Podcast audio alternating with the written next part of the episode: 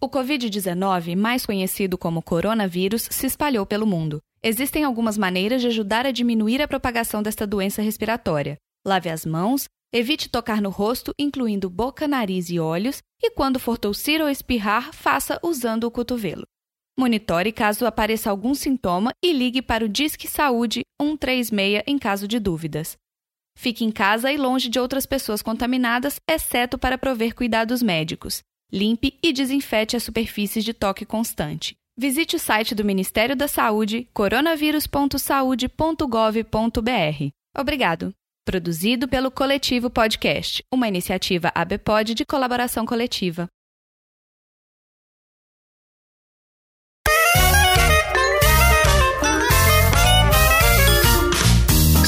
Saudações almas confusas que habitam este planeta. Vocês estão no podcast de garagem. Eu sou o Cello. Eu sou a Marina. Chefinha, eu tô feliz hoje. Eu tô feliz.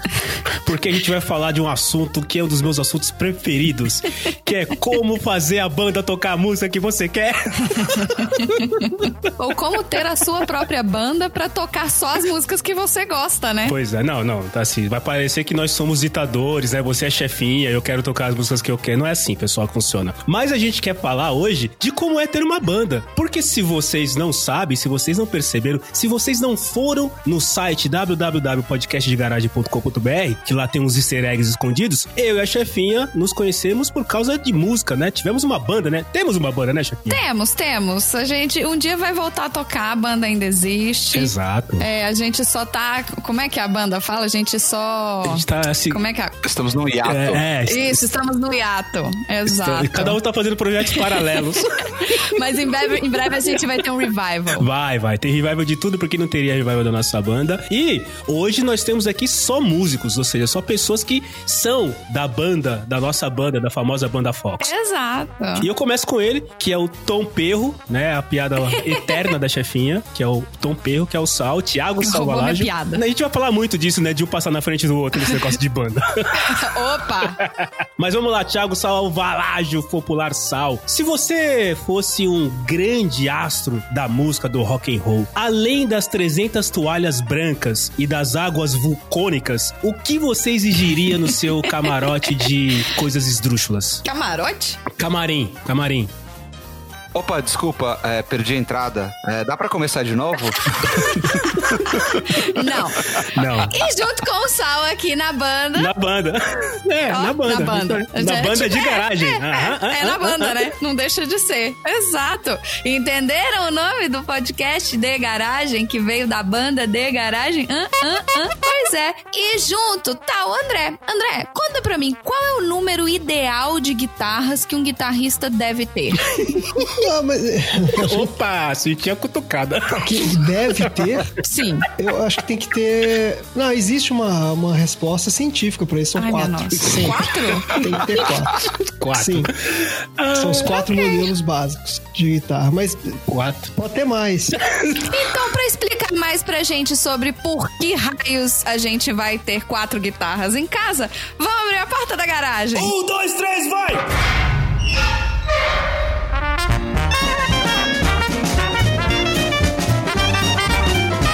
Está no podcast de garagem.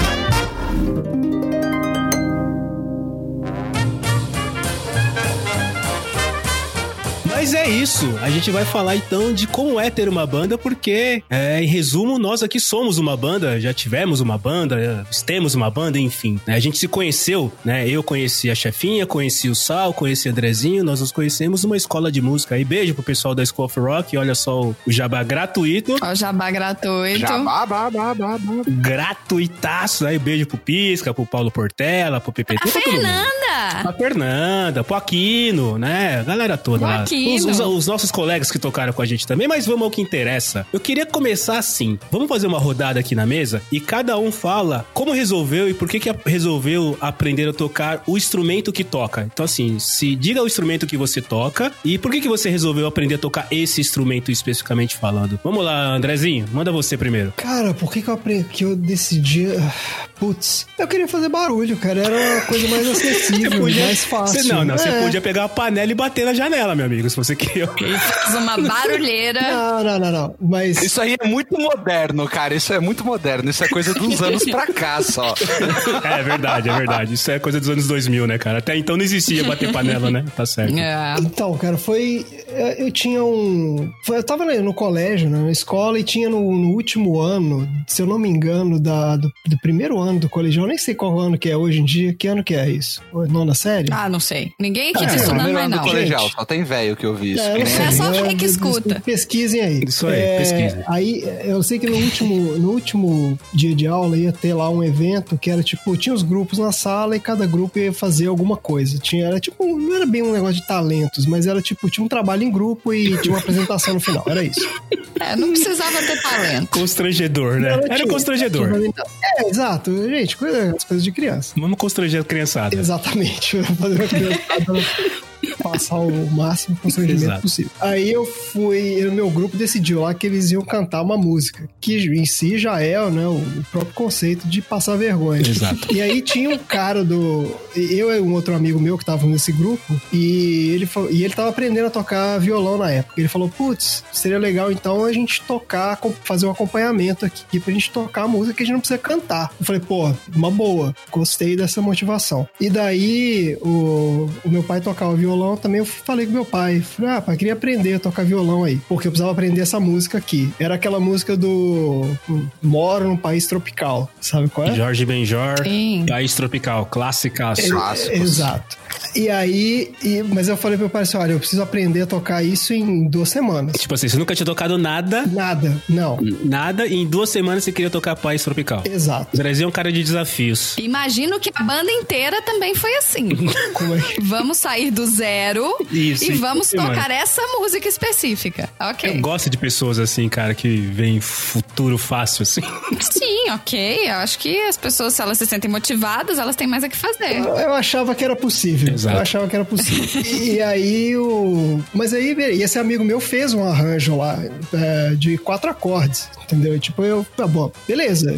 Quatro power chords, ele quis dizer. Sim, É é, é, quatro, exatamente. É bem acordes, né? Quatro power chords. E foi isso. Falei, bom, beleza, tem duas semanas pra aprender. E daí eu tinha um amigo que tinha uma guitarra. E aí, por acaso, fui na casa dele e a guitarra tava lá. Falei, putz, legal. Posso combinar aqui e juntar o útil ao agradável. E daí pedi pra ele emprestar da guitarra.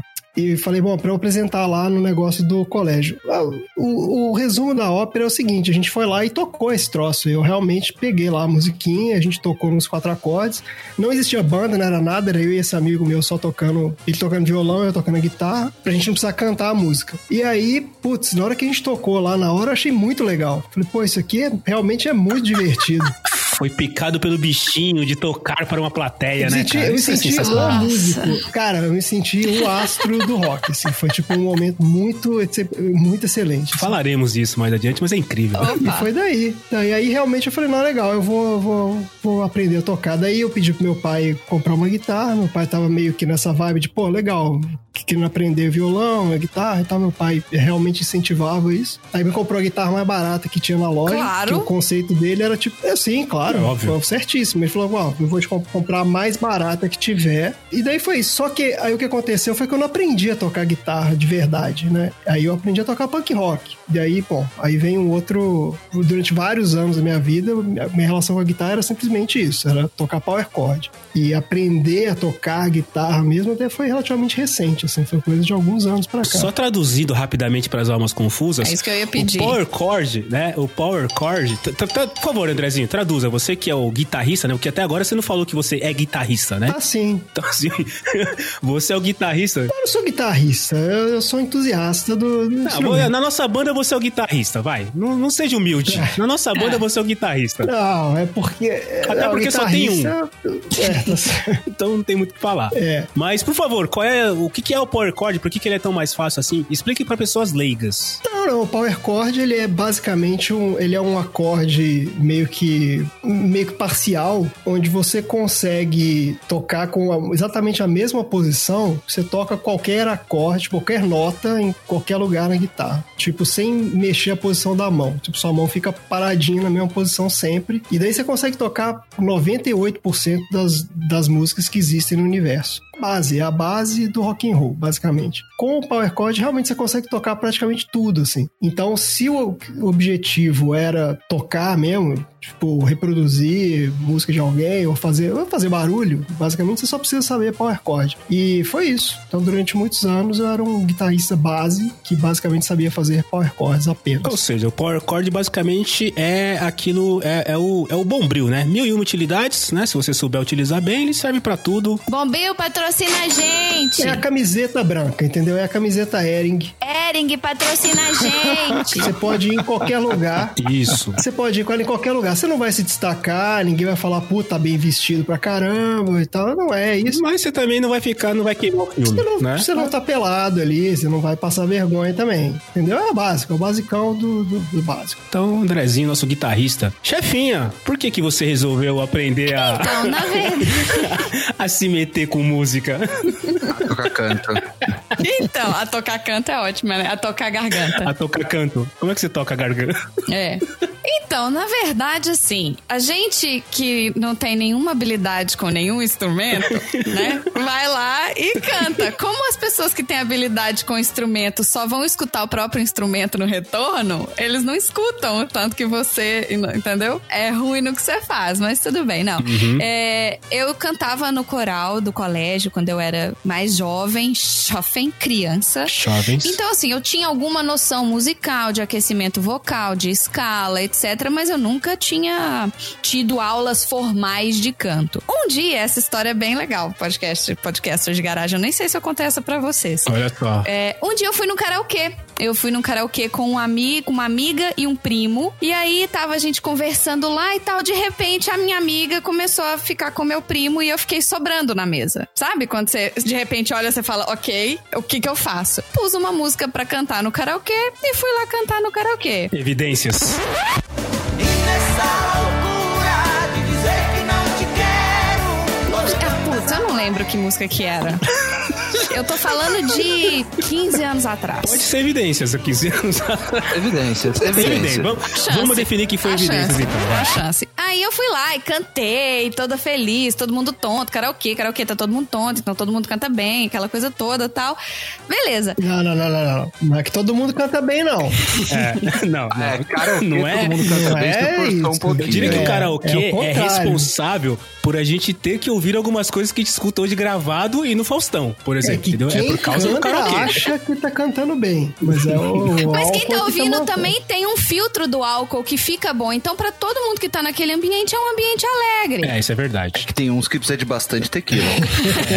Podemos dizer que a tequila é o autotune do karaokê, né? Boa, boa. E boa. explicando o que é autotune, rapidinho aí, para usar para as almas confusas, autotune é uma ferramenta de computação na produção de música que faz qualquer pessoa ficar afinada. É isso, basicamente. Pois é. Então, estava eu cantando no karaokê, feliz, né? Fazendo E balançando o braço e todo mundo na, balançando o braço, na, braço nas mesas. Isso. E nessa loucura de dizer que não te quero. Aí foi.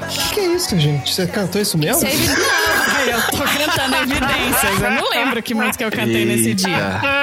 Polêmico. Mas eu lembro que tinha um cara que tava cantando no karaokê e ele era incrível. Tipo assim, eu falei, gente, se, essa- se esse cara for um cantor de karaokê, ele não faz mais nada da vida. Porque ele, ele cantou música do Frank Sinatra fazendo plástica de voz, sabe? Ele fazia a voz do Frank Sinatra. Era surreal. Ele cantou What a Wonderful World. Ele, fe- ele cantou aquela música do Queen como Serra Cabaré. Ele fez as duas vozes. Tipo, enquanto ele tava cantando karaokê. Era muito incrível. E ele tava com o pessoal na mesa dele, eu lá, bêbada, cantando, enquanto minha, minha amiga pegava meu primo na mesa, né? Então, beleza. Aí o pessoal da mesa dele, e ele também, né? Vieram, viram que eu tava sobrando nessa, né, na minha mesa, e falaram: vem pra cá, senta aqui com a gente. Aí eu fui, falei, né? Eu não conseguia nem cutucar meu primo e minha amiga, eu falei, foda-se, na hora que eles perceberem que eu não tô aqui, eu dou um jeito. Aí eu fui pra essa mesa do lado. Aí o cara virou e falou assim: é, você já fez aula de canto? Olha o chaveco. Ah, É, e eu toda me, né, me achando. Olha o chaveco. Marina crente que o, que, o, que o cara tá elogiando ela, Não, eu me achando.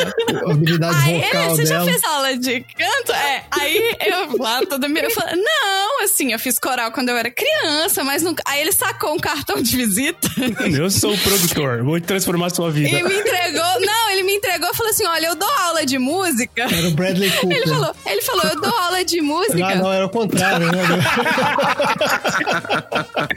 Aí virou pra mim assim: você trabalha Cooper. com o quê? Aí eu falei que eu trabalhava com produção de eventos, que eu fazia faculdade de eventos. Ele falou: ah, e tem uma amiga minha que também faz. E de repente, a minha chefe e coordenadora do meu curso de evento era amiga de infância e ex desse cara. E aí ele virou e falou assim: olha, eu tenho uma banda de baile. Você não quer fazer aula comigo porque eu tô precisando de segunda voz na banda. Eu tô precisando encher o palco. Você faz aula comigo e nos finais de semana você trabalha na- com a banda, comigo. E aí eu não. E vocês desmoralizando o karaokê. Olha só o que o karaokê proporcionou, cara. Exato. E aí eu falei, uai, quero. E aí eu comecei a fazer aula com ele uma vez por semana. Aí nos finais de semana eu ia nos ensaios da banda e comecei a fazer as apresentações da banda. Só que banda de baile são seis horas sem parar, né? Com um intervalo de 20 minutos, mas isso pra mim é sem parar. São seis horas e todos os estilos. Então você toca, você tem as músicas de abertura e você toca internacional, nacional, anos 80, anos 60, anos 70, anos 80, anos 90, pop rock, é, samba, axé, funk, sertanejo, tudo. Passa por tudo. E, e acompanhar isso foi um senhor aprendizado pra mim. Eu aprendi a fazer segunda voz, eu aprendi é, a. Cantar evidências. aprendi a cantar evidência. Algumas vezes, inclusive, eu até dei uma recuperada na banda, porque assim, alguém pedia uma música, ah, tipo, o pai da noiva pediu a música X, e aí eu tinha um repertório na minha cabeça, igual o Sal tem um repertório de conhecimento, eu tenho um repertório musical bem extenso, exceto punk rock e heavy metal, o resto eu tenho até uma bastante, é bastante extenso. Até, até BTS rola. Mas o Andrezinho te completa, né? Exato, pois é, até BTS, a gente se bobear, Oh, que fofo. Oh. A gente canta Gangnam Style, eu cantei Gangnam Style, eu cantei aquela música da, da Caminho das Índias, a, a da abertura, que a gente fazia uns. os- o- a abertura da banda era algumas músicas que estavam super em al- alta na época. Então calcula aí, galera, quando que foi. Caminho das Índias era a novela das oito que tava passando, é isso aí. Inxalá, muito ouro, muito ouro, inxalá. Inxalá. E aí, e aí eu trabalhei nessa banda por alguns anos. Isso aí não é das Índias, não. Isso aí é do árabe. Olha lá. Então, Correção novelística. mas isso é do caminho. A novela chamava Caminho das Índias, não? Sim. Não, era? Não, era o clone, era o clone, era o clone. Clone. Aí, aí, ó. Inxalá era É. o clone? Aí, Era o falando. clone. Ó, o André, cara. Então, Ah. entendido das novelas globais, velho. Porque eu lembrei da- dessa aí. Não, não precisa explicar, não, fica Inxalá, tranquilo. Não era Índia, não. Não, não precisa tirar o corpo A agora. gente não julga. É da mesma época que eu assistia Não, o a Big gente não Brother, julga. Marcelo. É, é. Na mesma época que o André. O André era outro cara, né, cara? Era outra É. pessoa. Tudo Pois bem. é. E aí eu me mudei pra São Paulo. Quando eu me mudei pra São Paulo, eu, eu saí da banda, né? Porque a banda era de Belo Horizonte. E aí chegou uma época que eu tinha que fazer uma cirurgia e eu fiquei 15 dias de licença em casa. Eu nunca tinha parado 15 dias sem poder fazer nada. Eu entrei em pânico. Aí eu falei, eu quero voltar a cantar. Foi loucura assim. E aí eu saí procurando escolas de música. Conheci a Fernanda, que teve aqui já no podcast de garagem. E a Fernanda foi a minha professora de canto. Beijo, Fernanda! Beijo, Fernanda. E a Fernanda foi minha professora de canto. Então, nessa, nessa escola, eu comecei a fazer as aulas de canto com a Fernanda, postação de voz, exercício vocal e tal. E nessa escola tinha um formato, tem um formato, onde eles juntam os alunos dos instrumentos e formam uma banda. E foi assim que eu conheci o cello e foi assim que eu conheci o Sal. O cello, não, o Sal eu conheci depois. O cello, ele era o baterista de todas as bandas, porque não tinha baterista suficiente. Todas. Então, o cello Que ninguém quer ser baterista. tocava em todas as bandas da escola e eu comecei a cantar numa, né, numa dessas bandas e foi assim que começou. É, Eu, eu realmente eu não sou objetiva, tá, gente? Mas eu achei que foi, achei interessante contar essa história. Como é que você começou a cantar? Vai, foi ó, 20 anos. né? É, já foi a carreira inteira já. Na hora que o ouvinte estiver ouvindo, vai parecer bem objetivo, mas o ouvinte não foi tão objetivo assim. Eu gostaria de, de relembrar o candidato que ele tem dois minutos de réplica. no máximo cinco de tréplica. Não, mas é, é, é legal porque assim, temos uma banda e eu não sabia dessa história toda. Então até, até eu tô aprendendo, tô descobrindo coisas nesse novo. É. Nesse, nesse episódio do podcast. Então eu vou contar a minha historinha. A minha historinha eu vou contar mais rapidinho. Mas a minha historinha com música é o seguinte: meus primos mais velhos sempre, sempre escutavam muita música, gostavam muito de música. Eu sou de uma época que tinha uns bailes de soul music, de black music chamado Chic Show, bem antigo. E meus primos escutavam muita música, eu gostava, eu fui crescendo ali com música ao redor. Com seis, seis anos de idade? Isso. Com seis anos de idade, o meu pai me deu um violão. Beijo, pai. Meu pai me deu um violão. Beijo, seu Juvenal! Beijo pro seu Juvenal. E só que era um violão de corda de aço, pesado. Meu pai não teve uma, uma consultoria pra comprar o violão pra mim e eu não consegui aprender a tocar. Doze anos depois, quando eu tinha 18 anos, todos os meus amigos foram viajar num determinado carnaval, choveu pra cacete em São Paulo, eu não tinha o que fazer. Falei, ah, tô fazendo nada, vou aprender a tocar esse negócio aí. E aí peguei o violão, fiquei dedicado durante horas ali com aquelas revistinhas de cifra e aprendi a tocar minha primeira música no violão, que é aquela música Crazy do Seal. Uma música bem conhecida e bastante gente toca essa música. Solta o som, estagiário! But we're never gonna survive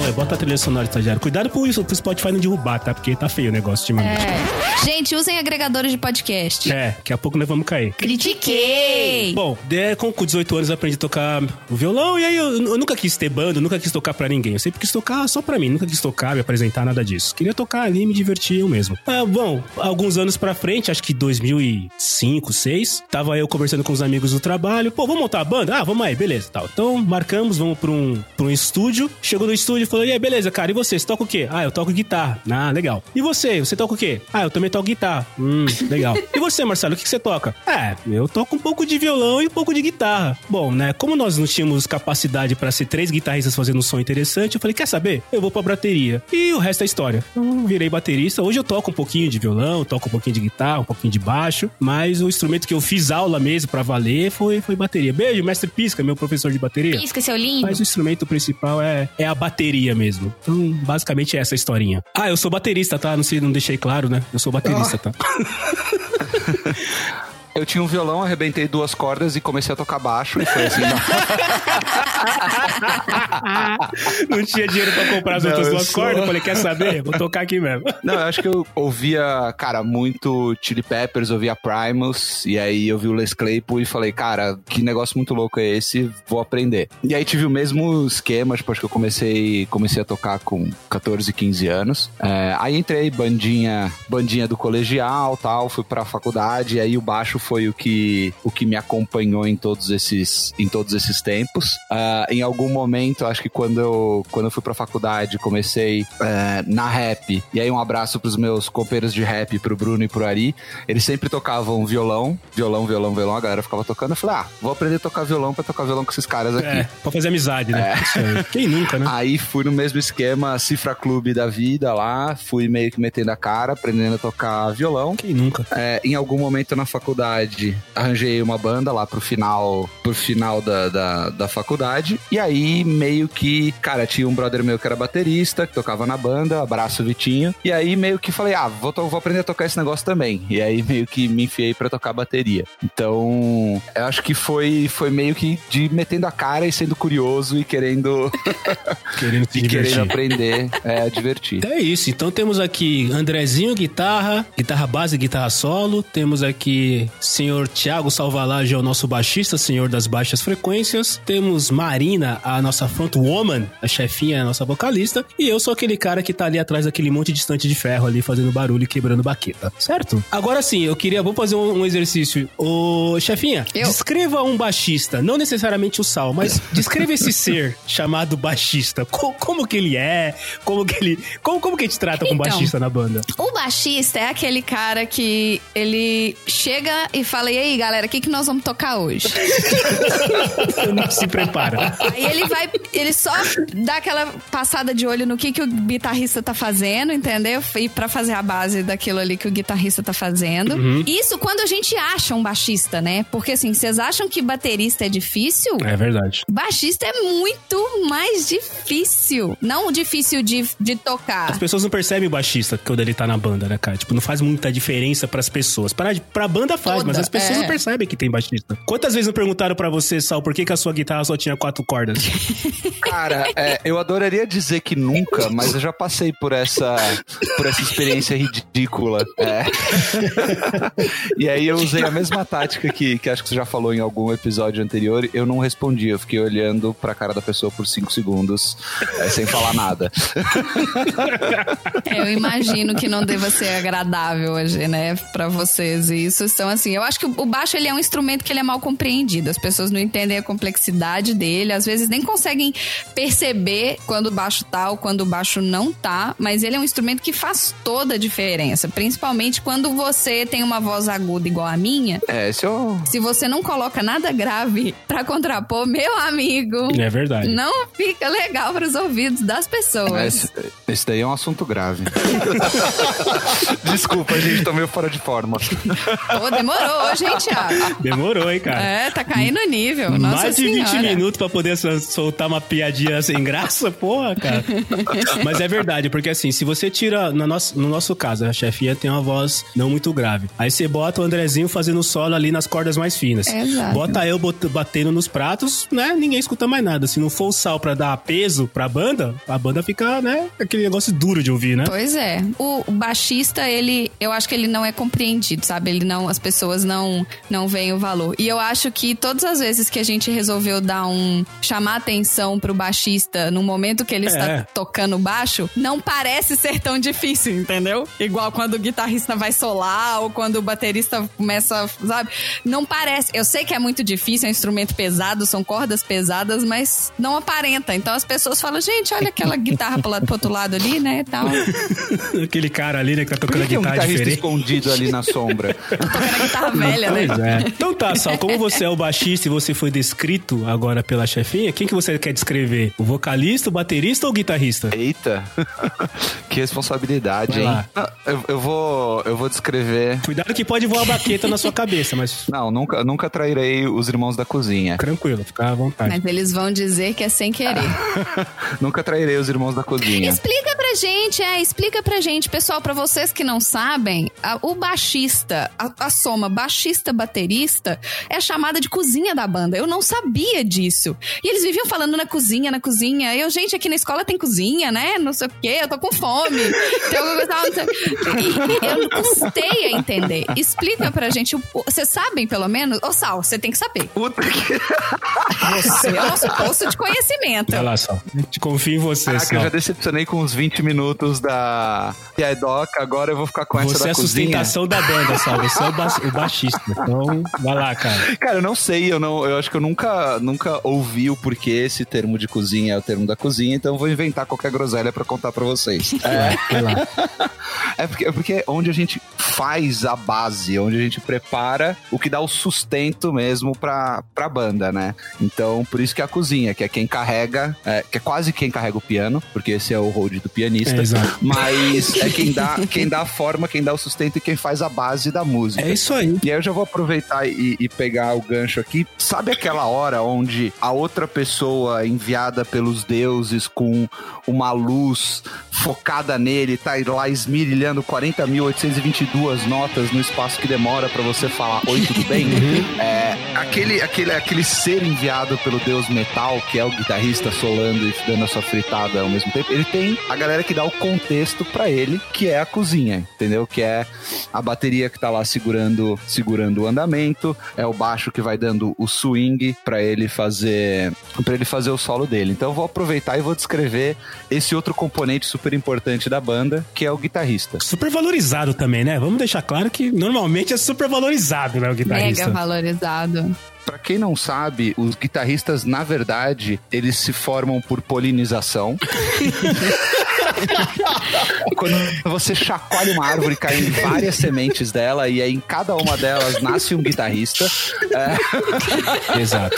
então, por isso que tem é, uma alta, né, uma alta disponibilidade de guitarristas aí no mercado. O guitarrista também é aquele cara que quando a gente escolhe o que a gente vai tocar, ele fala, putz, a gente pode tocar aquela música que tem um solo de oito minutos, onde eu fico na frente do palco fritando e a galera vai à loucura, de uma banda B ah, alternativa que eu acho super legal. Que é foda Enquanto o isso. resto da banda fica lá fazendo uma base super, Isso é verdade. É. super básica, sem separa, sem, sem nada, assim, né? A bateria fica no tum-tá, tum-tá, tum-tá, o baixo fica Exato. no dum, dum, dum, e o, e o vocalista dum. vai tomar água, né? Porque ele não tem o que fazer nessa hora. Exato, exato.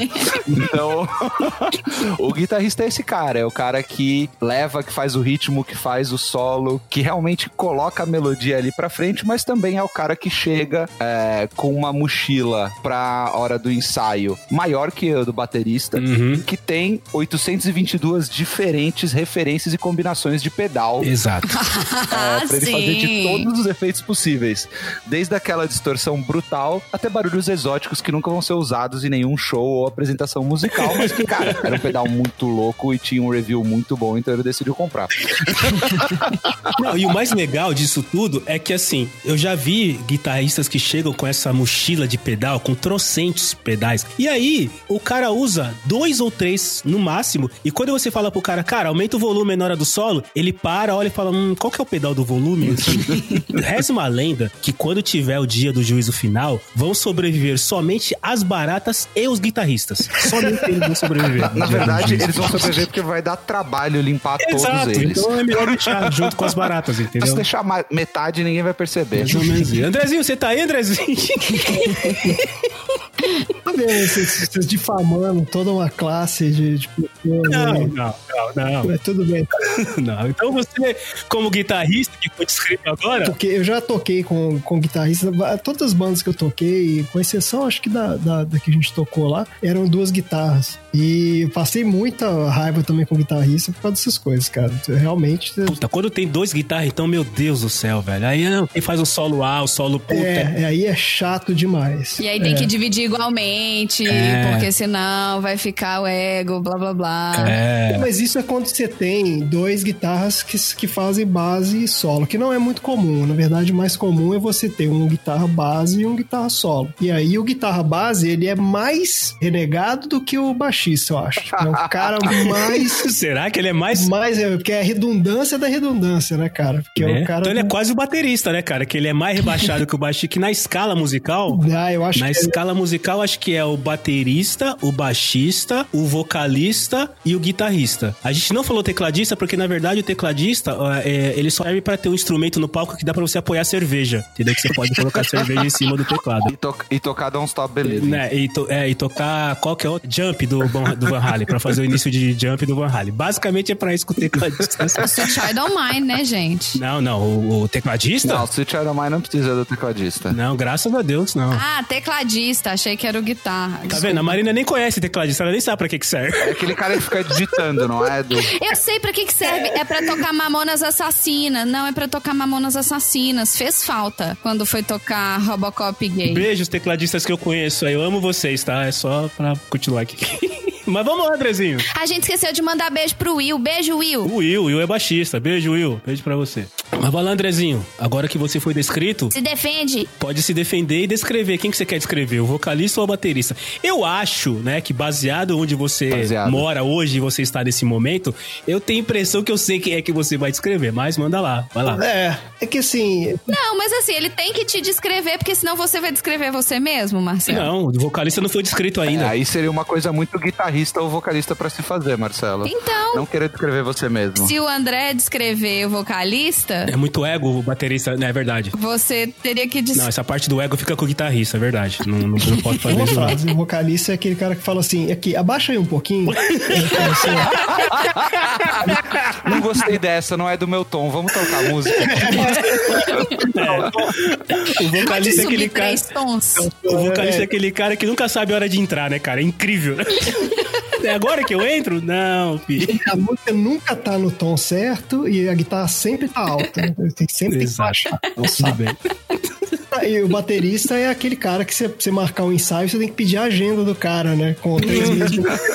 Que é o cara que tem sempre tem 20 ensaios com 18 bandas diferentes. Então você tem que ficar lá, tipo, ah, dá semana que vem, não. Semana que vem eu vou tocar com os caras ali e tal, não sei o quê. Mas sempre é o cara que tem 5, 6 bandas. É, é infernal também. Mas eu sempre gostei de bateria, cara. Esse é um, é um instrumento que se eu, se eu tivesse tido oportunidade, eu gostaria de ter aprendido. Então sempre me dei bem com os bateristas das bandas. Gosto muito quando o baterista acelera as músicas, que assim, é, a parte mais pra aquela adrenalina adicional, principalmente quando você tá solando. Excelente, baterista que acelera. O baterista acelera o tempo da música, o cara tá solando e o baterista tá lá aumentando o tempo. Porque o, o, solo é aquele momento em que você tá ali, tipo assim, pô, legal, é a hora que você vai se divertir ali, mas também é um momento tenso. É a masturbação do ego do guitarrista. É, mas ao mesmo tempo também você tá ali no. Normalmente você tá no seu limite da, da, da, da técnica ali, né? Quando você é um guitarrista meia bomba, que é o meu caso. no limite da técnica é ótimo, né, cara? O cara tá. no, limite da O técnica. cara tá a um passo de não saber o que ele tá fazendo, né, cara? Exatamente. Tipo assim, você tá muito próximo ali de fazer uma cagada absurda. E aí, cara, seu relacionamento com o baterista tem que ser muito bom, meu. Porque se o cara resolve ali brincar na hora, é, pode virar um problema.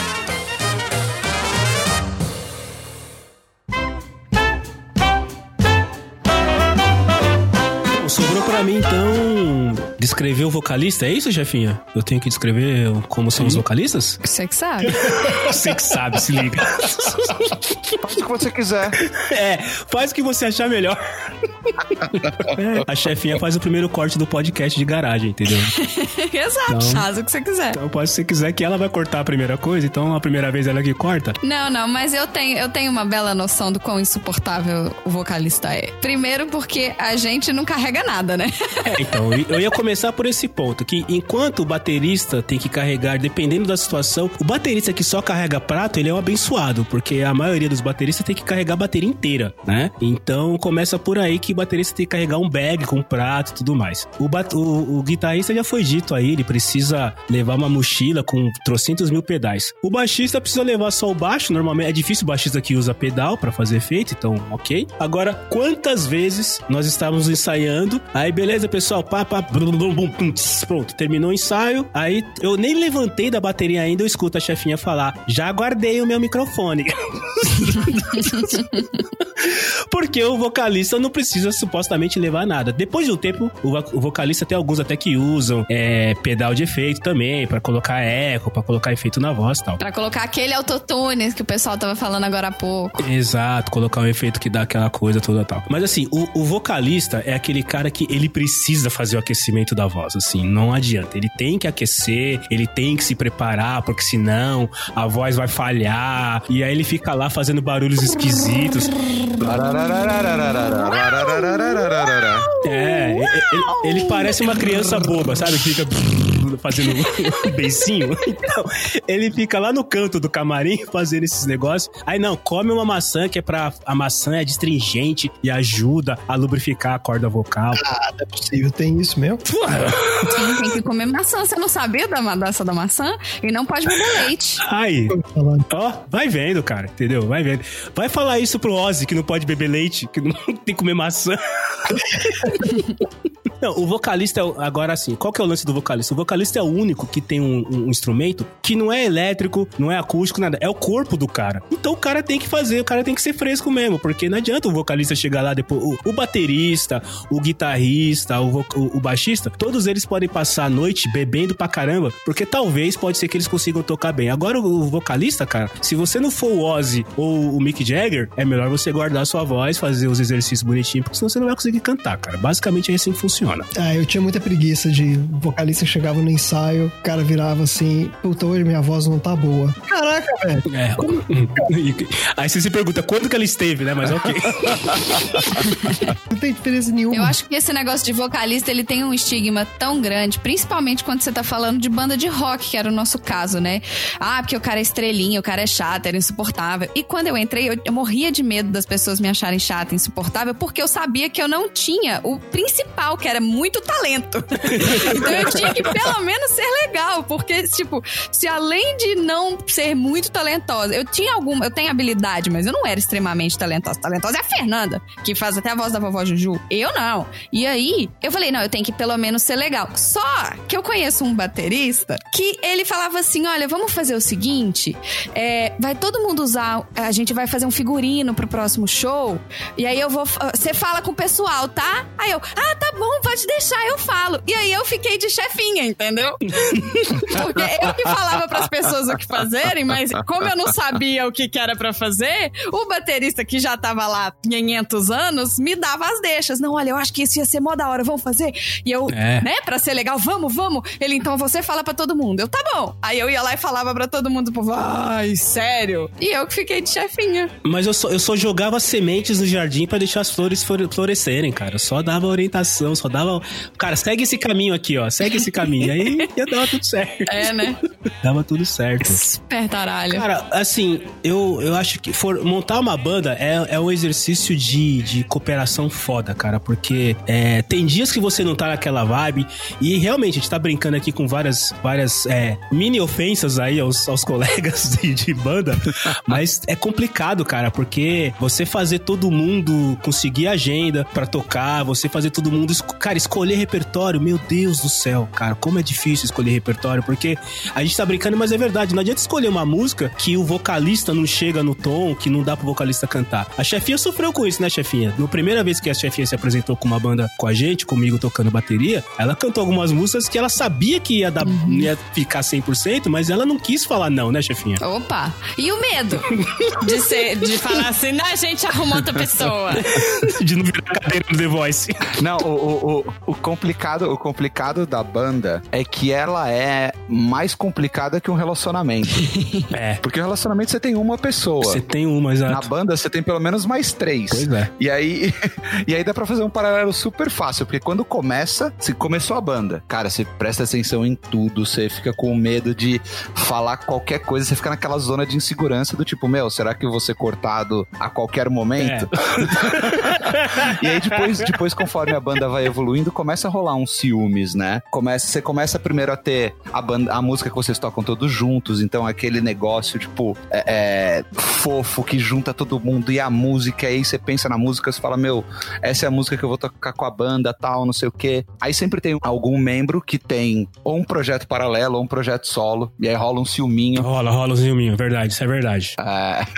não rola o ciúminho do tipo, ah, então você não vai ensaiar com a gente porque você vai ensaiar com, com a outra banda. Uhum, é isso aí. Ah, é. É verdade.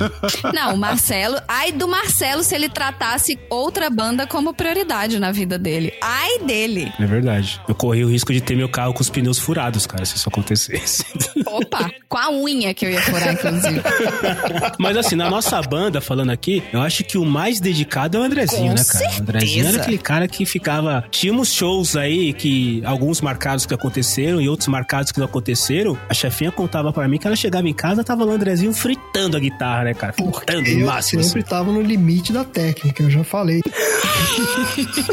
eu, era- eu não sou um grande instrumentista, entendeu? Então, eu tava, ficava, cara, não posso passar vergonha. Meu objetivo era não passar vergonha o máximo possível. Mas, então, realmente, eu tinha esse lance de ensaiar mesmo, eu gosto de tocar muito. Eu sempre tinha pavor de chegar na hora e não conseguir fazer o que precisava fazer ali. E eu Mas me diz uma coisa, assim, esse ponto é importante porque, assim, minhas queridas almas confusas que estão ouvindo, vocês que vão ver bandas tocando nos barzinhos aí da Vila Madalena da vida e tudo mais e tal, normalmente você, né, assim, não- não- a gente não está desprezando, mas você não tem muita noção de música, né? Você vai lá, como a chefinha falou, você já bebeu uma cerveja aqui e ali, aí o cara toca uma música que você gosta, você canta junto, você bate palma fora do tempo, abre parênteses. Cara, eu odeio esses filhos da mãe que batem palma fora do tempo porque eu tenho que me concentrar quatro vezes mais. São os arrombados, é. É, puta. Cara, na boa, não bate palma pra acompanhar a música, não. A não ser que o, a não ser que o vocalista peça e ele vai reger. Tipo assim, se o Fred Mercury baixar no palco e reger, beleza. Caso contrário, não faça isso. Mas a vergonha do que, Andrezinho? Porque assim, medo de quê? Porque a maioria do público que tá assistindo, se você der cinco acordes errados um atrás do outro, a galera vai. Você vai descer do palco e o que, que vai acontecer? Alegria, o que, que vai acontecer quando você desce do palco? sucesso. Caralho, você toca pra caralho! Puta merda, eu não sabia. Não, Você sabe que você fez merda e a galera tá ali do lado. Mas- mas você sabe, Tipo, é. às vezes você pode zoar, mano. Se você fizer uma besteira muito grande, você dá uma zoada ali na, na galera. Exato. Pode? Hum, será que eu fiz isso alguma vez? A gente tinha um professor de ensaio, Pisca, né? Aliás, não era o Pisca, era a Fernanda. Que ela falava assim: olha, as pessoas não vão perceber que você errou, mas essa cara que você acabou de De fazer, fazer, vai fazer as pessoas. entregar É, exato. o erro, entendeu? Então você que. Tá todo mundo olhando pra sua cara. Porque assim, o povo olha pro baterista e tal, mas tem toda aquela bateria na frente. O guitarrista, as pessoas vão olhar pro rosto dele, mas vão também olhar pra mão, pra guitarra e tal. Baixista, a mesma coisa. O vocalista, eles olham pra sua cara e é isso. Então, se você Exato. fizer essa cara de opa, errei, todo mundo vai sacar que você errou. Porque assim, o, o que o, o guitarrista pode fazer? O guitarrista pode pegar uma guitarra toda estilosa, cheia de cores, né? Colocar. Colocar. é, O que, que o baixista pode fazer? Ele pode vestir uma peruca, um vestido, uma meia cor-de-rosa, pegar o microfone e Exato, cantar né? Te- teremos imagens, teremos imagens no, pod, no, Instagram do podcast de garagem pra vocês entenderem, né? Mas o, o- baixista, né? Um outro baixista que tocou com a gente, o Gafanhoto, o Malcolm, beijo, Malcolm. Ele tocava, o baixo dele, ele tinha cordas é, fluorescentes. Olha que lindo. Que Fluorescente. brilhava no escuro, é. Exato, ou seja, chamava atenção e, e tirava a atenção do que interessa é se ele tava tocando certo ou não. Agora o vocalista, Então, o objetivo do, da, da, das roupas extravagantes, né, até pra tirar. É, é pra tirar. É o, agora o vocalista, ele não pode pegar um microfone cheio de frescura e diferente, porque é ele e a voz dele. Então, realmente, se o vocalista cagar, fizer alguma merda e ele mostrar com a cara dele que ele fez alguma merda, as pessoas vão perceber. Caso contrário, como a chefinha muito bem disfarçou de inúmeras vezes, que ela subiu, voltou, era pra entrar no refrão, ela foi pro não sei o quê, e ninguém percebeu. Então, de novo, aquela máxima da vida vale pra banda. Faz, se você errou, siga com convicção. Se você não sabe do que você está falando, fale com convicção que as Exato. pessoas vão acreditar que você é foda. É tudo é expressão, gente. Exato, não podemos esquecer que boa parte da performance musical é performance. Exato. É show, Basicamente festival, é performance. É, é banda de metal com, Isso. com fogos de artifício no palco e vamos que vamos. Uhum, exato. É banda que coloca bola no palco e fica jogando pra plateia. Exato. Entendeu? É baterista que joga a baqueta pro alto, que quebra a baqueta pra fingir que tá tocando bem. É esse tipo de coisa que a gente faz, entendeu? É meter, é meter peruca no- nos, No baixista. nos membros da banda, exato. Agora, a gente tá falando de coisas de banda que parecem ser muito legais, assim, muito divertidos, somos amigos, e aí é. Vamos lá, vamos vai falar da combinar. realidade agora? Vamos. Eu quero entender, assim, fora da Focus, que a gente entende que todos já tiveram bandas fora da Focus, certo? Alguém não teve? Isso, a Focus é a nossa banda aí, pra, se não A ficou Focus claro é a pra nossa audiência, banda, então. é a nossa banda, Banda Focus. Todo mundo teve uma banda fora da Focus. Uhum. Foi fácil. Eu quero histórias de da vida real. Ai, meu Deus. A vida é. Ela quer, vamos falar da realidade. Agora, Putz, agora a gente entra cara. na parte do podcast de motivos pelo qual você provavelmente não vai querer ter uma banda, é isso? Não tem mais banda. Não, é pra você entender por que, que os seus amigos falam eu não tenho mais aquela banda, ou eu saí da banda, só pra vocês entenderem o que que gera esse tipo de, assim- né, de, de atitude. Na maioria das vezes é porque em algum momento para de ser legal pra todo mundo, assim.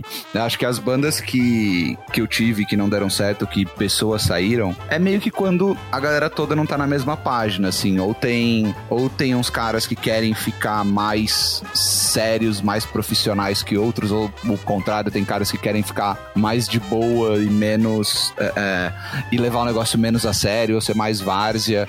Acho que geralmente quando a galera vai pra, pra vontades diferentes é meio que a hora que a banda não dá certo, assim. Tipo, um começa a cobrar mais que o outro, ou um começa a achar que o outro tá, tá cobrando mais que o um, ou às vezes a pessoa muda de cidade de emprego ou de qualquer coisa e passa a ter outras prioridades na vida. Eu acho que essa é a coisa mais real, acho que, que desfaz as bandas, sei lá, menos, menos profissionais, por assim dizer. Saquei. É, eu acho que tem, tem muito essa coisa de. É uma convergência de interesses, mas. Porque, né, pra você fazer uma banda com, com uma galera, vocês têm que estar todo mundo mais ou menos na mesma vibe ali naquele momento. Curtindo mais ou menos o mesmo estilo de som e meio que interessado em fazer a mesma coisa. Mas a gente vai mudando, né? Então, assim, é muito natural que com o tempo você. Ah, sei lá, você começou a tocar o seu instrumento, você não sabia fazer muita coisa, você curtia um estilo, de repente você começou a fazer coisas mais. Você começou a, sei lá, a dominar melhor o instrumento, você quer tocar coisas diferentes. Agora eu quero tocar, sei lá, Steve Vai. Uhum. E daí a, galera que começou a tocar com você, Ramones, não, não tá afim de tocar Steve Vai.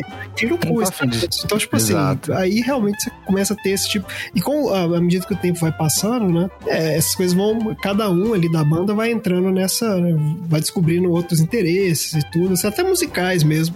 Mas eu acho que vai, vai, vai rolando meio que isso, assim, tipo, a vida vai acontecendo, né? E é, é normal, acho que é isso mesmo. É um, é, um- é um. é- Acho que o relacionamento é um ótimo, uma ótima analogia mesmo, assim, tipo, é mais ou menos o mesmo esquema. Só que, como o Sal falou, o relacionamento, em princípio, entre duas pessoas, né? Tirando aí os poliamores da vida, É. uma banda é uma galera. No mínimo quatro ali, normalmente no mínimo três, né? Normalmente, normalmente quatro, cinco, seis pessoas. Então é, é duro você ter todo mundo convergir com os mesmos. Acho que todos nós passamos por isso, né, cara?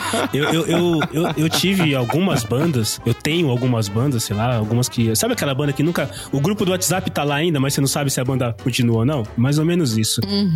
Mas eu acho que na maioria das vezes é a desavença de objetivos, assim. Então, é, eu, já ti, eu já saí de banda porque, ah, puta, no começo tava legal, a gente tava fazendo cover, e aí de repente o vocalista chegou e falou: Pessoal, eu escrevi uma letra aqui, pô, acho que a gente podia musicar, né, cara? E aí eu sou o primeiro a levantar e falar: Cara, já tem banda demais no mundo, já tem música demais no mundo, não precisamos ter novas músicas. Não precisa, cara. Você já escutou todas as músicas do mundo? Não. Você já ouviu todas as bandas do mundo? Não, então, cara, não Você precisa. já escutou todas as músicas do mundo. Olha o Exato. drama. Mas ela é Exato, não precisa criar mais uma música, cara. Não precisa. nossa, ela é antes. Vai ouvir a discografia do, do sei lá, vai ouvir a discografia do, do Queen, vai ouvir a discografia do, do Sabá, vai ouvir a discografia do Roberto Carlos, mas já tem música suficiente. Então, eu já saí de bandas porque a banda queria escrever, é, escrever de maneira autoral. Autoral. E eu sempre, eu sempre quis fazer cover. Pra mim, eu, eu gosto de pegar o que já tá pronto. Não quero fazer música nova. Não preciso pensar em fazer música nova. E aí é um pouco do que eu tava falando, tipo, quando os interesses vão, vão pros outros lados, né? Acho que, é, puta, quando você é moleque, você sempre tem um sonho de fazer a banda e tocar suas coisas e, cara, você ser o gênio criativo da, da parada toda. Exato. Só que na real, assim, tem o, o mercado da música é um negócio muito menos Disneylandia do que, do que a gente sonha quando a gente pega o instrumento, né, cara? Tipo, Hum, é, tem muito menos gênios da música atualmente é, em comparação com, sei lá, pessoas que tocam fórmulas é, meio feitinhas de música e muito menos do que pessoas que tocam ou que ganham, ganham a vida ou ganham a grana tocando cover e tocando em bar, é, outras coisas. É, eu acho que tem três, três tipos de integrantes de bandas, assim, né? Você tem o, o- a galera que realmente é profissional no sentido de a banda que estourou e virou, né, um skunk da vida. Isso é um, é uma- um tipo de banda. Daí você tem O Skank? A sua relação de banda que deu certo, é a sua referência de banda que deu certo é o Skank? Cara, é, banda de sucesso, pô. Mas, cara, mas eles deram certo, né? Os caras têm, tipo, uma porrada de anos de. É, tá bom, vai. De história, Ok. independente, independente do, do, do gosto musical, né? Tá bom, beleza, tá bom, ok.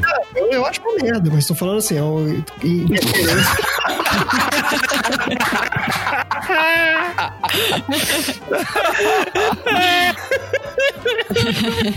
Era isso que o Marcelo queria escutar. É isso, é isso, é isso. É, então, tem essa, isso aí é um estilo de banda. Aí você tem a outro, a- outro tipo de banda que é a galera que é músico profissional, mas que não é um.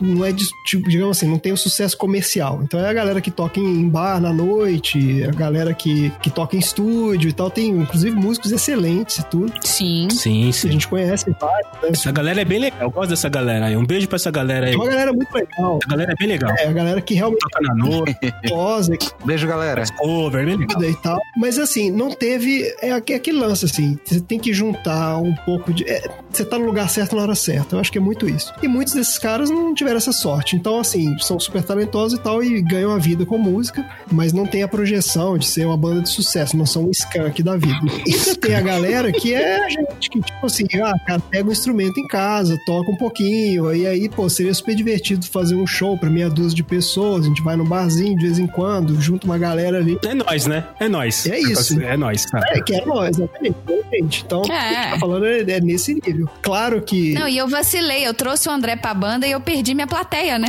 É, perdeu uma pessoa na plateia. Trouxe uma pessoa pra banda, perdeu um da plateia. Aí. E perdemos dois, porque agora o guitarrista não ia ter ninguém na plateia e nem o vocalista. Pois é. o pessoal começa a tocar num esquema do tipo a gente é a banda do fim de semana e aí começa a querer virar outra coisa, e vice-versa, o pessoal entra com uma proposta mais profissional e entra um cara ali mais de, sabe, é isso mesmo, não tem como dar certo um negócio desse. Não, não tem. Eu, eu, eu já toquei vários estilos. O lance de tocar, de tocar estilos diferentes não é um problema pra mim. Na verdade, pra mim é até uma coisa que eu gosto, porque como baterista, né, meus amigos, se vocês prestar... Se um dia você for ver uma banda tocar à noite, presta atenção no, no baterista. 80% do que ele faz é a mesma coisa, entendeu? O primeiro requisito pra você ser baterista é saber contar até quatro. Se você sabe fazer isso, você já tá meio caminho andado. E aí eu já toquei em banda de blues, eu já toquei em banda de rock, banda de heavy metal, banda de pop rock. Eu só não toquei axé e sertanejo até hoje. De resto, eu já toquei o restante das coisas. Então, o, o, o- estilo não, é um, não era um problema pra mim. Agora, esse lance que você falou agora, André, de que assim, ah, o cara quer, o cara quer levar a sério.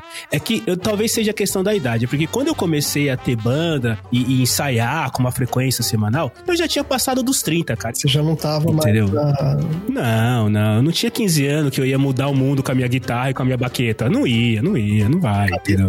E eu comecei aí, comecei no, né, nessa vibe aí dos, dos 15 anos, fazendo música própria. Querer mudar o mundo? É, e tipo, queria ter a banda, era tipo, é uma expressão Sim. mesmo, cara. A gente queria fazer o nosso Ainda som. bem que eu não te conheci nessa época. É, assim. assim, ficar tocando música dos outros, não. Música dos outros, pau no cu.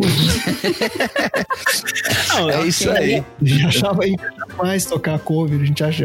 Cara, a gente tinha ojeriza de banda cover. Entrava num show, era Olha isso. cover, a gente. Puta, cara, que vergonha desses caras. Todo mundo foi xiita, alguma relação coisa, né? Opa. Cara, e acho que, essa, acho que essa é a minha grande. Sei lá, não vou, não vou falar que é um arrependimento, mas é uma coisa que talvez eu faria diferente, assim, quando eu era moleque. Tipo, todo mundo tem a sua fase xiita musical, né? Uhum. Tipo, Sim. cara, agora eu só ouço. Não, aprendi a tocar e só vou tocar isso aqui. Todo, todo mundo que não gostar do que eu ouço é um Zé Mané. Tipo, sei lá, acho que a parte. Você não precisa gostar de tudo, mas acho que dá um, dá um, um repertório musical, ou pelo menos entender das outra- dos outros estilos, é um negócio que, cara, me fez evoluir pra caralho como, como músico. Sim, você ouvir outros estilos e tocar outros estilos faz você sair da zona de conforto, né, cara? É, e, e aí, e aí, dependendo de como você for, você vira até um prostituto musical que nem eu, assim, do tipo, vamos tocar no que vamos. Vamos. Vamos tocar tal banda. Não, eu, eu, tô, eu tô junto com você, Sal. Tô junto com você. Tamo lá no, no site de prostitutos musicais, né, cara? Tipo, montesuabanda.com.br. Sou baterista. Exato. Toco de A a Z, vamos lá. Exatamente, você acaba fazendo isso. Mas, chefinha, você foi a única aqui que tocou numa banda profissional, né? Banda de baile, é, ou banda de formatura, é profissa, né? É, e como eu trabalhava com eventos, assim, pra mim foi interessante porque eu não só toquei na banda, como eu vendia a banda também. Ó, era empresária, além de tudo. É, é mu- multitask demais essa mulher. Não, eu, não era empresária, eu era a pessoa que, assim, é, vira e mexe. O que que acontece no ramo de bandas de casamento? Eu não sei se mudou, mas na época era assim. Você passa praticamente, pra quem não sabe, gente, não é só chegar no evento e tocar. Tem todo um processo de montagem de É, tem a passagem de palco, som. passagem de é, som. Você tem que afinar os instrumentos. Isso são horas. Então, É a parte normalmente. não glamurosa do negócio. Isso. Então, se a festa, por exemplo, começava às 10 da noite, a gente tinha que estar com o salão entregue às 8 da noite, ou seja, 8 da noite já não podia fazer mais nada. Era meio-dia que a gente ia pra lá pra montar palco, montar a estrutura de luz, põe os instrumentos, sobe a banda, testa, né? Testa o som. E nesse meio tempo, tinha noivos que queriam, noivos que queriam contratar o serviço da banda, e nesse momento eles eram convidados pra ir nos salões enquanto estava tendo montagem. Então eles assistiam passagem de som. E como eu era segunda voz, não era estritamente necessário que eu estivesse no palco naquele momento. Então eu era a pessoa que recebia os noivos, que mostrava como que era a estrutura, que explicava por que, que cada coisa que a gente estava fazendo era necessário, blá blá blá. Então eu meio que no dia do show, durante o dia, eu ainda vendia a banda pros casais que iam lá, né, Pra contratar a banda pro evento deles. Isso é, é bem interessante, eu, eu aprendi muito. E aí à noite eu tava junto com o pessoal no palco pra poder, porque a gente se revezava, porque assim, eram seis horas. Quando eu falo são seis horas, gente, eu não tô exagerando. Se vocês lembrarem das festas que vocês iam antigamente, era isso. Era música ao vivo, um tempão. Durante seis horas, cara. Seis horas. São seis horas. E seis horas é muito repertório, sabe? Hoje, pensa que você vai parar e vai ouvir uma playlist, que você não vai repetir a música Óbvio. e que ela vai ter todos os estilos, que ela vai agradar, sei lá, 300 pessoas. E não vai, né? Óbvio, mas tem que agradar pelo menos os noivos. Em seis horas e com alegria, pulando, cantando. O seu pé tá doendo, problema é seu. Suas costas estão doendo, o problema é seu. Sua mão tá sangrando, né, de tocar. O problema é seu. Que ali. O mais próximo que chega disso é, assim, não existe nenhum, nenhum festival, nada hoje, que a mesma banda fique tocando por seis horas. O mais próximo que tem hoje é o Axé, é o Axé Music aí, o Axé Music é um termo velho, né, cara? Enfim, é os, são os, os, os trios elétricos aí que tocam no carnaval, os bloquinhos aí, como a gente chama aqui em São Paulo. Bloco e trio de carnaval, é. Que- e mesmo assim, me pergunto se os caras tocam por seis horas, viu? Talvez seja um pouco menos aí, mas seis horas é, cara, é dedicação. Não, é, tio, acho que isso é só Carnaval de Salvador, que a galera faz um. 4 quilômetros em 6 horas, né, cara? São quatro, o, o circuito Barra Rondina dá 4 quilômetros e meio. Os caras levam 6 horas pra fazer isso. Um imagina. Iron Man musical desse night. Não, e assim, gente, você tá falando de carnaval, a pessoa não está cantando o tempo todo. É, Uhum. Ela tava, oh, nananana, pula pra lá! Aí vem, aí você tem as vo- os, os backing vocals que estão cantando, que estão segurando num tom mais baixo, e quem tá puxando, né, o artista que tá puxando, agora vem pra cá! Isso aí, mão pra cima! Isso não é cantar. Isso você tá dando uma pausa pra sua garganta, porque são horas que você tem que fazer isso. Gente, eu passei a apreciar o, vamos lá, gente, agora vamos fazer o seguinte, eu quero ver só as mulheres e só os homens, porque isso era uma forma da gente conseguir beber água e respirar. Isso que eu ia falar, Né, chefinha. então? Você que é vocalista, que é frontwoman, que é a pessoa ali que, que direciona a banda e tudo mais, que dá aquela olhada de canto pra ver se o, se o guitarrista tá pronto pra fazer o solo e tudo mais e tal. É, conta aí, assim, esse episódio vai ser ouvido por muita gente que a gente conhece, que, que, que toca e tudo mais e tal, mas vai ser ouvido também por muita gente que não tem ideia de como funciona. Então, conta esses pequenos segredinhos, assim, que a gente tem no palco pra gente poder fazer as coisas, aquelas olhadas, aquele Olha. lance de, é, só vocês agora, né? Aquele, aquela historinha que você conta enquanto o baixista tá afinando lá a porra da, da corda que desafinou, entendeu? Pois é, não, gente, isso sim é batata. Toda vez que acontece, por exemplo, uma coisa que a gente aprendeu da Focus, isso é da Focus. A gente nunca mais vai fazer juntar três músicas num medley na abertura de cara do show assim. Tipo, subir no palco, trocar três músicas num medleyzinho. É medley que fala, não é? Medley, medley. Direto, né?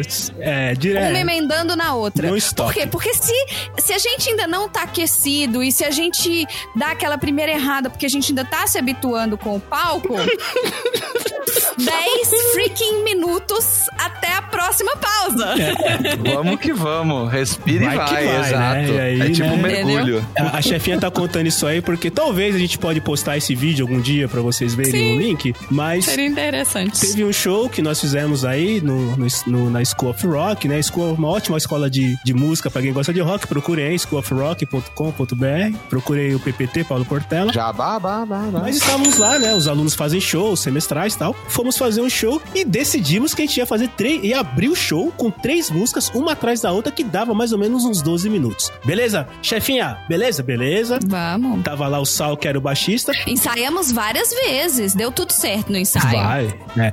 É, e outro detalhe, pessoal, tudo é ensaiado. As brincadeiras, tudo. Nada, nada, nada é por acaso. Tudo é ensaiado. E aí tava lá o Sal no baixo, a chefinha na, no vocal, eu na bateria. Nesse momento, o Andrezinho ainda tinha noção do que ele podia fazer. Ele tava na plateia, ele não estava no palco, né? Beijo pro Malcolm, que tava na guitarra, pro Zé, que... Oi, Zé! Oi, Oi, Zé.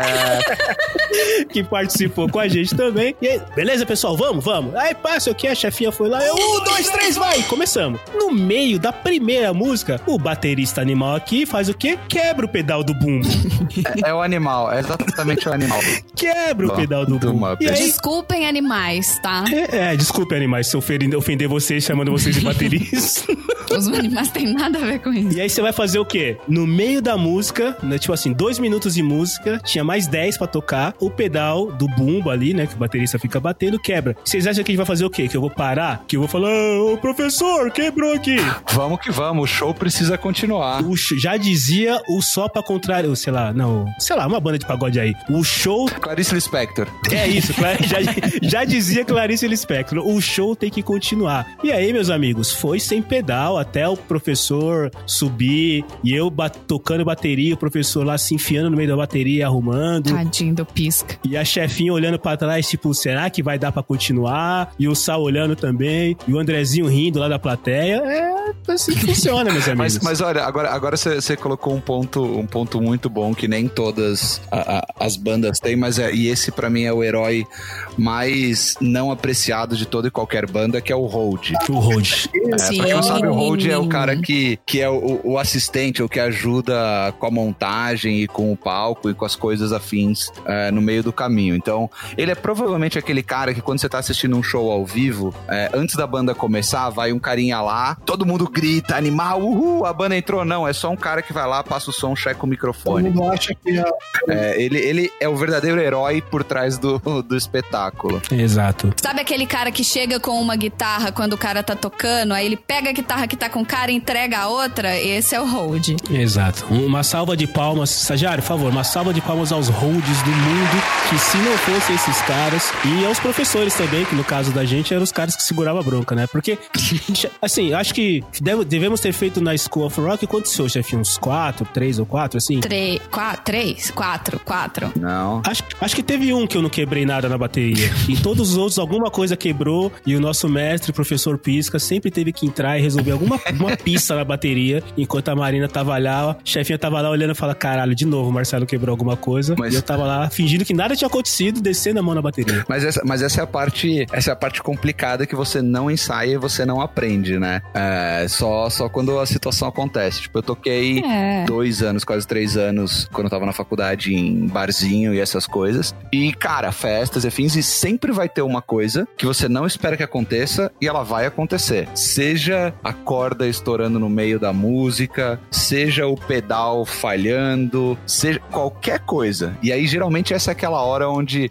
o, o, o resto da banda que não está impactado faz aquele, aquela brincadeirinha com a galera, toca uma introdução mais rápida, deixa o vocalista ir lá pegar uma água e voltar e dá aquela enrolada pra manter energia. E essa é a parte mais complicada, porque no ensaio, quando dá pau, você só espera, arruma e volta, mas na hora que tem plateia e que, e que a chinela tá cantando. E, e- e a banda, assim, o lance da performance da banda é o mesmo conceito do mágico, né? Ele tira a sua atenção do ponto principal Tira essa atenção, exato. joga em outro lugar. E aí quando você percebe, nossa, o, ba o baixista tocou, trocou o baixo. Nossa, o guitarrista se afinou a guitarra ali, fez alguma coisa. No nosso caso, nem sempre dava certo, né? Tinha, tinha vezes que a chefinha tinha que se desdobrar ali, porque. tinha- a gente- cara, e, e pior é que a nossa banda, a gente resolvia fazer umas coisas, a gente resolvia trocar de figurino no palco. É. Show, umas mano. coisas assim. Funcionou. pra, pra boa parte da banda, funcionou. É, é. Pra uma parte da banda eu diria que foi constrangedor, mas pra grande parte da banda. É, mas vamos que vamos. O negócio é o espetáculo. Eu tô achando que o André tá muito calado, ele tá muito triste. Você tá, você tá decepcionado? Você, você quer um hold? Ele tá esperando rolar o spot de, de luz nele pra ele fazer o solo. Tá esperando a deixa? É, exato. Então vai lá, estagiário, liga o spot de luz. tô, fazendo, tô fazendo a base aqui. Você na paz. Boa. É isso que é a vida do guitarrista base, é essa. Ninguém. Mas, ô, ô, Andrezinho, você viveu os dois lados, cara. Porque nos shows que nós fizemos na escola, em alguns deles você estava na plateia, fazendo volume, fazendo número, né? Você podia ter batido mais palma algumas vezes, mas tudo bem, deixa pra lá esse te vê outro dia. E outras vezes você estava no palco. E aí, cara, e a diferença de estar na plateia ali com a galera que ne- não necessariamente conhece de música, conhece e tudo mais, e tá no palco? E essa diferença aí? Quando eu fui fazer também, que aí é o que eu tava falando no início, né? Que eu, depois de muitos anos, eu fui realmente é, querer aprender a tocar guitarra direito e tal. Aí comecei a fazer aula e tudo. E aí conheci lá o, né, a escola de música que vocês faziam. A Marina sugeriu de eu fazer aula lá. E, e depois rolou o esquema de entrar na banda também. Então, assim, foi muito divertido porque eu já tava alguns anos também sem tocar em banda. Tocar em banda sempre é legal. E ali tinha uma galera legal. Foi bom a gente se, se, nos conhecemos todos. É, rolou um, é esse lance do- dos interesses em comum, então a gente gostava mais ou menos do mesmo esquema. Então, então assim, foi um, foi um esquema bem legal. Sim. Mas é um ambiente controlado, de fato. Assim, quando você tá tocando ali, pro, você tá tocando com um público que normalmente é amigo, é família, é a galera que te conhece. Então, assim, você, você tá num ambiente mais seguro, é isso que eu quero dizer. entendeu? Então, assim, não- você não tá naquele nível de adrenalina, do tipo, ah, eu não sei o que vai acontecer aqui. É uma coisa mais, até mais de boa. Você sabe que o pessoal que tá ali não tem um nível de exigência muito alto. Então, por isso, pra mim, foi legal também, porque aí eu até me eu topei tocar algumas coisas mais difíceis que normalmente eu não tocava. É, para o meu desenvolvimento, digamos, como guitarrista, foi bem legal. Assim, foi, foi, foi super divertido. E vocês tinham essa maluquice de ficar trocando de roupa, de fazer. Aí faz um vídeo, tem que tocar sincronizado com o vídeo. Nunca vi maluquices dessas. Esses caras inventando aqui uma banda do fim de semana. Então tinha essa pegada divertida, assim, de, de ousar um pouco por esse lado também. Era, era bem legal. Eu gostei, me diverti muito. Foi só um show que eu toquei com vocês, mas é, Dois. tocaria outro. Dois, não? Tocou dois ou tocou um? Foram dois. Tocou o show da firma. Ah, sim. não. Ah, e- então, ah, olha só, o show da Exato. firma não era ambiente controlado. Ali não era ambiente controlado, ali foi tempo. Ali foi um risco. O show da firma. Chefinha, por favor, explique o que foi o show da firma para as almas confusas aí, porque isso foi um ambiente. Ali era gente pisando em campo inimigo. Foi um ambiente descontrolado. Literalmente. Foi. Completamente. Foi um risco absurdo. Então, Total, inclusive de emprego, né? eu tra... Exato. Exatamente. Pessoas colocaram emprego. Eu trabalhava no Brasil para uma empresa, vamos chamar de empresa terno e gravata, onde Isso. todas as pessoas Empresa usavam sapato social boa. terno e gravata. É isso aí. E aí, ele ia ter uma visita de uma pessoa, de um sócio, né, dessa, do líder da- de uma área dentro O dessa senhor empresa. Gravata. O É, do senhor, senhor Mr. Tai, o Mr. O Tai. Mr. Mr. Tile tava chegando a parada. Isso, o Mr. Tai tava vindo dos Estados Unidos pra fazer a última visita porque ele estava se aposentando do cargo. O cara era mega blaster. Olha isso. E aí, Olha a merda. eu era do departamento de eventos dessa empresa. A menina que era dessa área virou e falou assim: Marina, a gente quer fazer. O cara toca guitarra. A gente queria que ele tocasse guitarra pra todo mundo durante essa, esse coquetel que a gente vai fazer pras, né, pras pessoas. Eu falei: tá, mas guitarra não é tipo um violão que a pessoa chega e só toca aí, né? Que o cara tá na praia ali, né? Puxa um violão e lá e toca Legião Urbana, né, cara? Pessoa mais chata de todo rolê de violão e rodinha de violão é esse cara aí que se descreveu. Ódio mortal é ele. E aí eu falei, olha, guitarra demanda equipamento, não só a guitarra em si, mas demanda amplificador. E aí você não pode ter só um cara tocando guitarra avulsamente, você tem que ter outros músicos acompanhando. Não é simples assim. Aí ele falou, mas você não conhece nenhuma banda que toparia tocar uma, duas músicas com esse cara? Eu falei, então. E... Hum, olha só. Acendeu a luzinha. Porque assim, gente, banda, o pessoal tem. Ah, o André tem a guitarra dele, é, é, o Sal tem o baixo dele, mas banda não tem equipamento de show. Equipamento de show é todo contratado, são caixas de som, tem os amplificadores, tem os microfones. Isso ninguém carrega pra show. Isso, isso tem Quilômetros e cabos, né, cara? quilômetros de cabo. Então, assim, isso você tem que contratar. Eu falei, olha, se você contratar o equipamento, eu consigo uma banda. Nessa hora eu ainda não tinha colocado nenhum nome, porque eu falei, Exato. essa empresa Terno e Gravata nunca vai deixar uma banda nesse lugar. Uhum. Então, deixa, né, deixa o pau quebrar e aí, qualquer coisa, eu trago uma banda. Uma banda eu dou um jeito de trazer. Beleza. É, nem vai dar certo. Relaxa. Não, não. Não vai, é. É caro. Custava, É. tipo, mil de umas pra poder colocar um É. equipamento de som pra um, pra um happy hour. Um cara que, tipo, de 50 pessoas, 60 pessoas, eles não vão fazer isso. Beleza. Exato. Aí, aí, Aí chega uma semana depois, chega a menina e fala assim: Ó, Marina, o líder dessa área conversou com Deus e o mundo aqui na firma e tá autorizado. Eu, hã? É, dentro de um prédio, terno e gravata, tá autorizado a trazer uma Dentro banda. do senhor prédio terno e gravata, no andar do restaurante onde tinha salas de reunião logo abaixo, Uhum. estava autorizado montar uma banda. Aí eu falei, hum, É. beleza, então vamos arrumar a banda. Mandei mensagem pra banda, falei, galera, esse é o Paranauê. Quem, quem pode? Ah, eu posso, não posso, eu posso, eu não posso, vem cá, não sei o quê, nananana. Beijo, pisca, nosso professor que foi o baixista, porque pra variar, baixista é difícil de achar. Não tinha baixista. É, aham. É difícil. Foi. Eu acho que o Thiago tava machucado, Tava. pra variar. É. O Thiago tava machucado. É. O Thiago sempre se machucava. Era um É difícil que essa vista de tentar ser atleta, esportista, músico. Cara, sabe o que aconteceu? O Thiago pode ensaiar? Não, é porque ele tava esquiando na, Suíça, nos Alpes. É. Ele, ele, tava, ele tava fazendo uma savana na África e caiu do cipó. É. Era uma coisa exótica que acontecia e o cara tava Era, quebrado. Thiago era sempre assim. E era sempre a Enfim. mão, né? Ele nunca machucava o pé, nada. Era sempre a Não, mão. mas teve uma vez que ele torceu teve uma o pé vez- é, também. teve uma vez que foi Tornozelo, joelho. Isso. É, eu só queria saber se ele torceu o tornozelo e o joelho, ele tava tocando bateria numa banda. Bateria.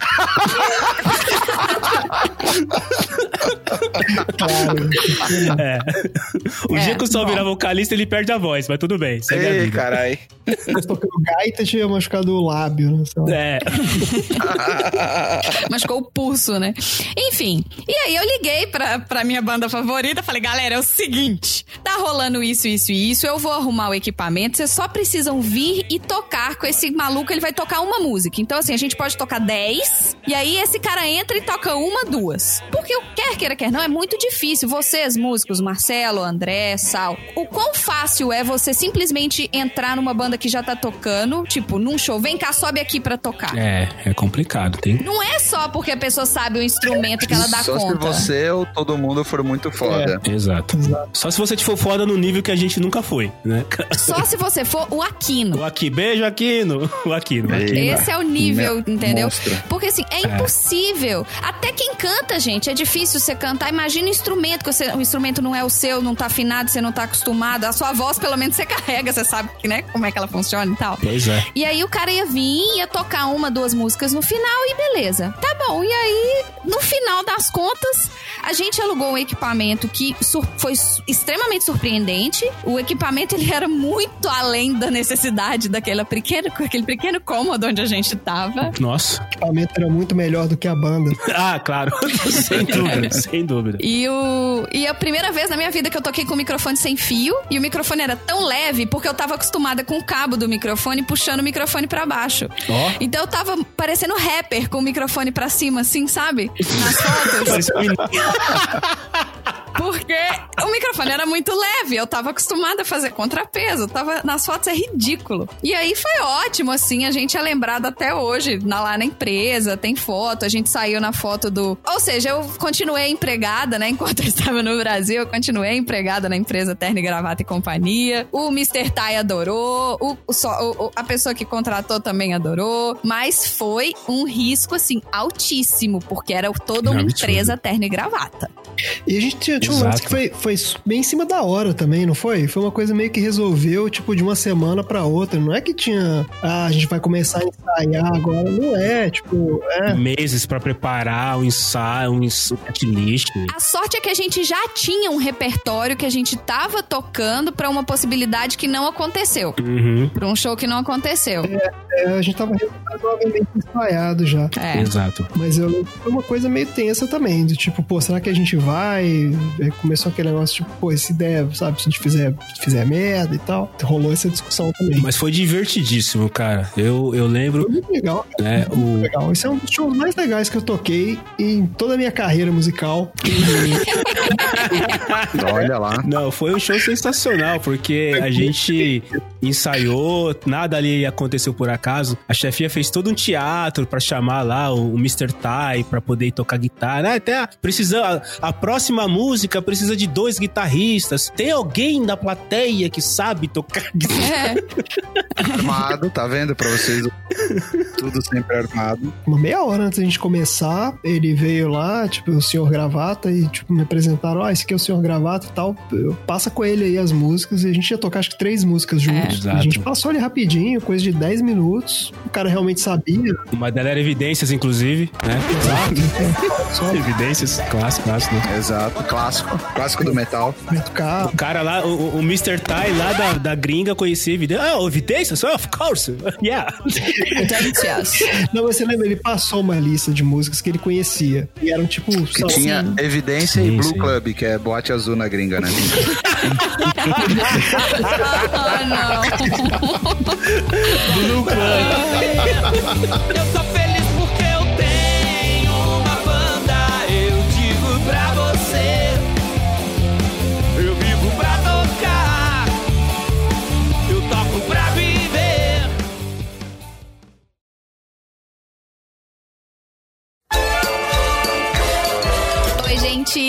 E aí?